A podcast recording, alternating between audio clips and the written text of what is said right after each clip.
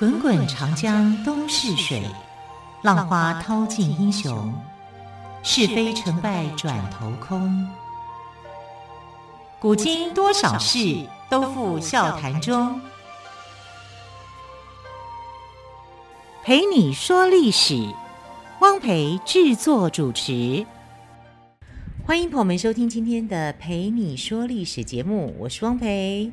同样的，在今天的节目当中，我们要说丰富的历史故事。好，时间过得很快哦。我们现在要来开始讲明朝了。在说明朝的故事之前，我们先来听一个神奇的传说的故事。相传在元朝末年，徐州一带住着一位很有名的风水先生，他有三个儿子，三个媳妇。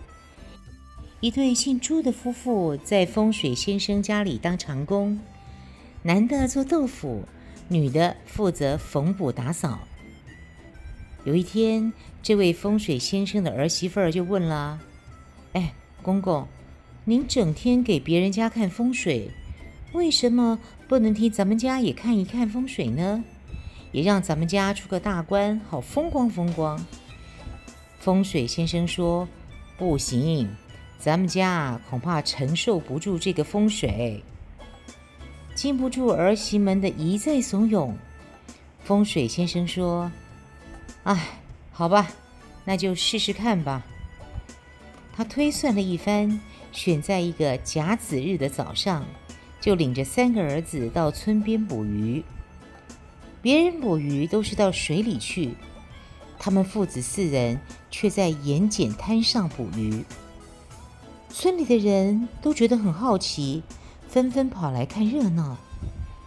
谁知道到了中午，盐碱滩冒出了一堆水，水里居然有一条一尺多长的红鲤鱼。风水先生将鱼逮到手里，高兴地说：“哈哈哈，天助我也呀！”回到家里，风水先生亲自下厨煮鱼，煮熟之后。父子四人狼吞虎咽地将鱼肉全部吃完，至于鱼头跟鱼骨，则被端入后房，留给儿媳们吃。儿媳们不满地说：“公公真自私，自己吃鱼肉，让我们吃鱼骨头，哼，谁稀罕呢？”这时，长工朱嫂刚好来后房找一些残羹冷饭，儿媳们。就将鱼头跟鱼骨倒给他，让他拿回家去吃。后来风水先生看到端回来的空盘子，就问儿媳们说：“你们是谁吃了鱼头啊？”儿媳们没好气地回答：“我们谁也没吃，都给了朱嫂了。”风水先生听后大惊失色，他说。你们承受不住这个风水，就是承受不住这个鱼头。你们三个谁吃都行，为什么给朱嫂呢？朱嫂吃过鱼头之后就怀孕了。没错，她怀的正是明朝开国皇帝朱元璋。据说后来朱氏夫妇被风水先生赶出家门，来到了安徽凤阳一带。朱元璋出事后。母亲朱嫂每天都到溪边洗尿布，洗完了就顺手把尿布晾在酸枣树上。酸枣树的树枝上长了许多的尖枣刺。朱嫂收尿布的时候，常常不是尿布被划破，就是手指被刺破，弄得他很生气。有一天，朱嫂收尿布的时候，手指又刺破了。他一边将出血的手指放在嘴巴里吸吮，另外一边又叹着气说：“哎，早刺呀，早刺，你怎么也欺负人呢？你要是尖刺的部位朝下长就好了。”哎，说也奇怪，第二天朱嫂再来晾尿布的时候，就发现这里的酸枣树枣刺全部都一起朝下长。从此之后，朱嫂就再也不怕被刺枣划破尿布，或者是刺破手指了。就这样，朱元璋的故里有一个很奇怪的地名，叫做尿布滩。来说和尚变元帅的故事。明朝开国皇帝朱元璋出生在安徽凤阳，当时叫做亳州。元朝末年，统治者腐败，民不聊生，淮北遭遇到大旱跟瘟疫，随即爆发了郭子兴领导的红巾军起义。郭子兴不是亳州人，而是定远的一个财主，因为经常被地方官吏敲诈勒索，心里气愤。就加入了白莲教。他拿出家里的钱财，摆酒设宴，结交各路的英雄好汉，等机会杀死那批贪官污吏，出口怨气。西元一三五二年，时机终于成熟，郭子兴跟四个朋友带着几千人摸黑攻向亳州城，此行十分顺利。亳州城很快就被占领，郭子兴跟他的四个朋友纷纷自称元帅，宣布起义。元朝派大将彻里不花来剿杀这批乱党，然而彻里不花胆小怕事，不敢攻城，只在城外安营扎寨，命令士兵捉老百姓充当战俘，向上头邀功请赏。城外的老百姓被逼得无奈，纷纷投奔城里的郭子兴。起义军的军队也越来越壮大。有一天晚上，亳州的红巾军在城门边巡逻，忽然来了一个和尚，说要投奔红巾军。守门的兵士怀疑他是元军派来刺探军情的奸细，就把他捆绑起来。并将此事报告给郭子兴。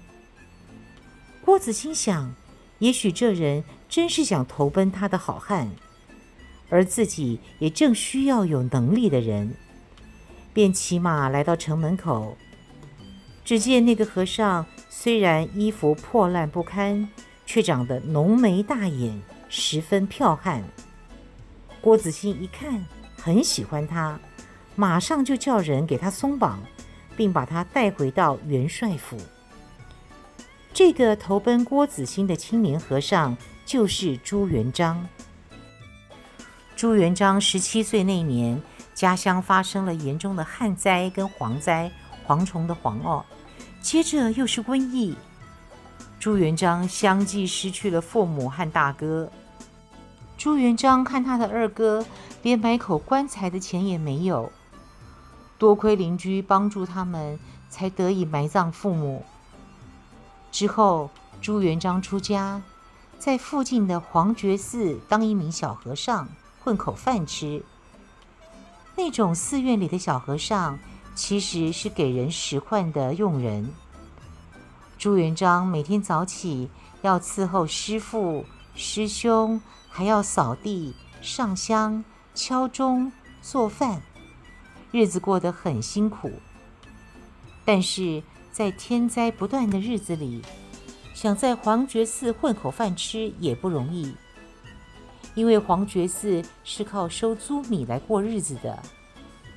这一年的灾情特别严重，黄觉寺收不到租米，眼看就要断粮了。朱元璋才在寺里待了五十天。师父师兄们就一个个离开寺院，到外面化缘。朱元璋也被打发出门，带着小木鱼跟波头流浪讨饭。三年后，朱元璋再次回到黄觉寺，那个时候的亳州灾情已经稍微缓解了。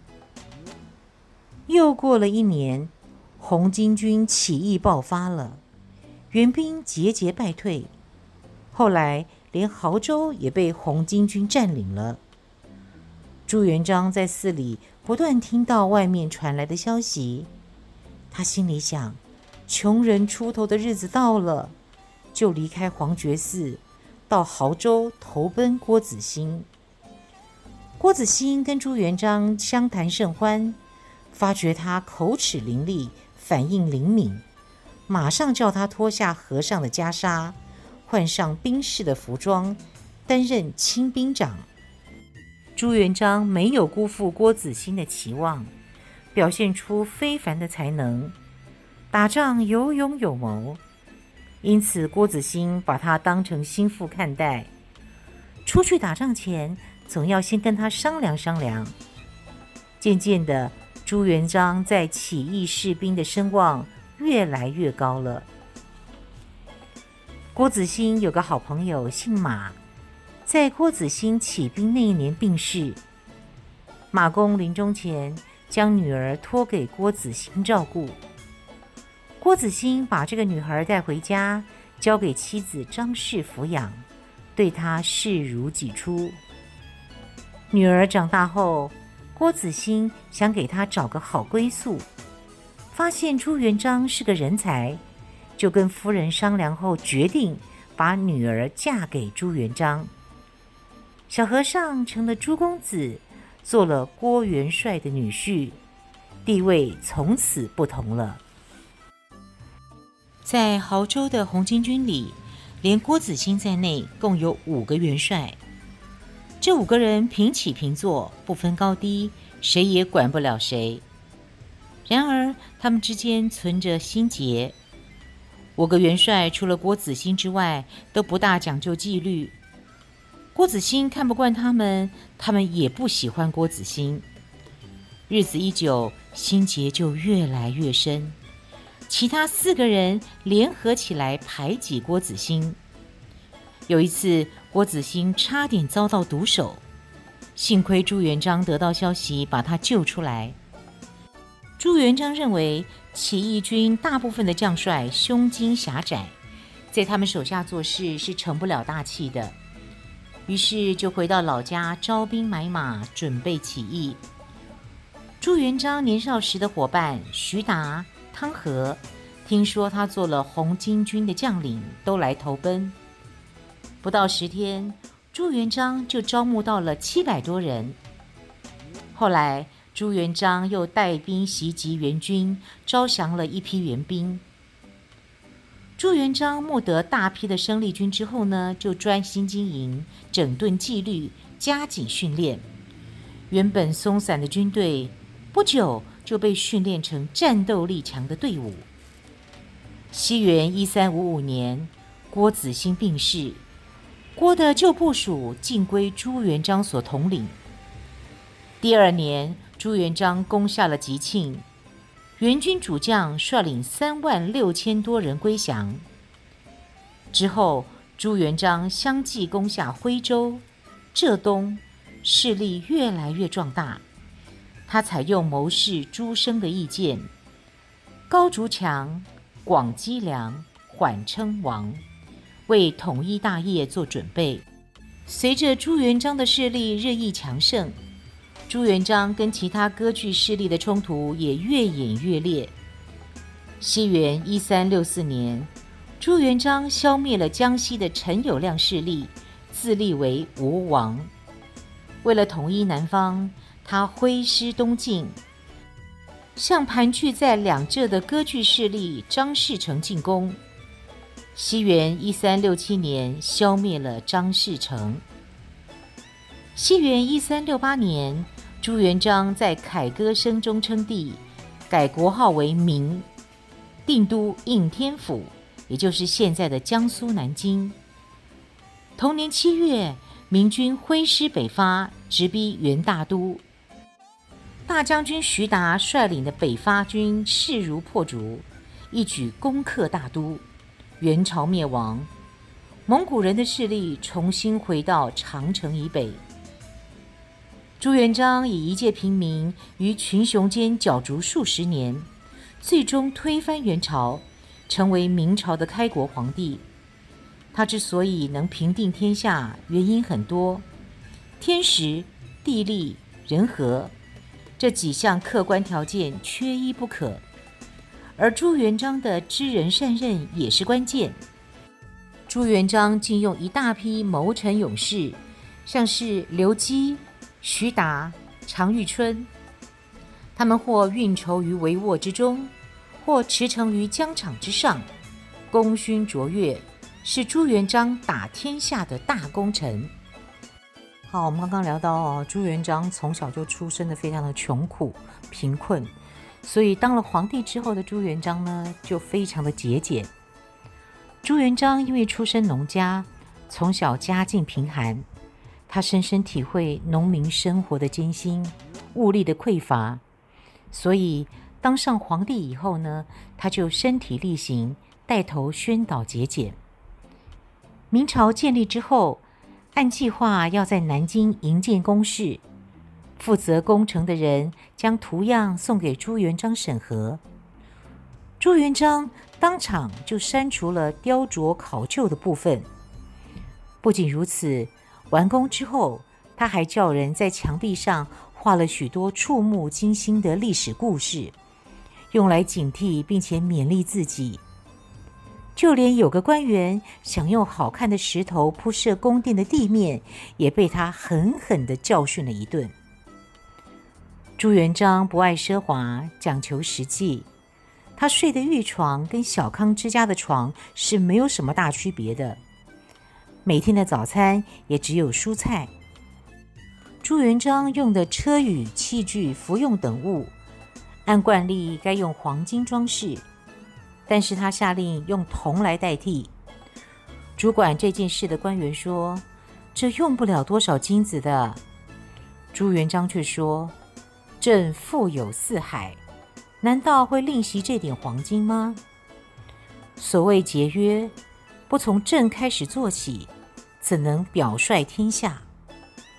你们要记住，奢侈的风气都是由小到大逐渐形成的。”受到朱元璋的影响，宫中的妃嫔跟内侍也十分节俭。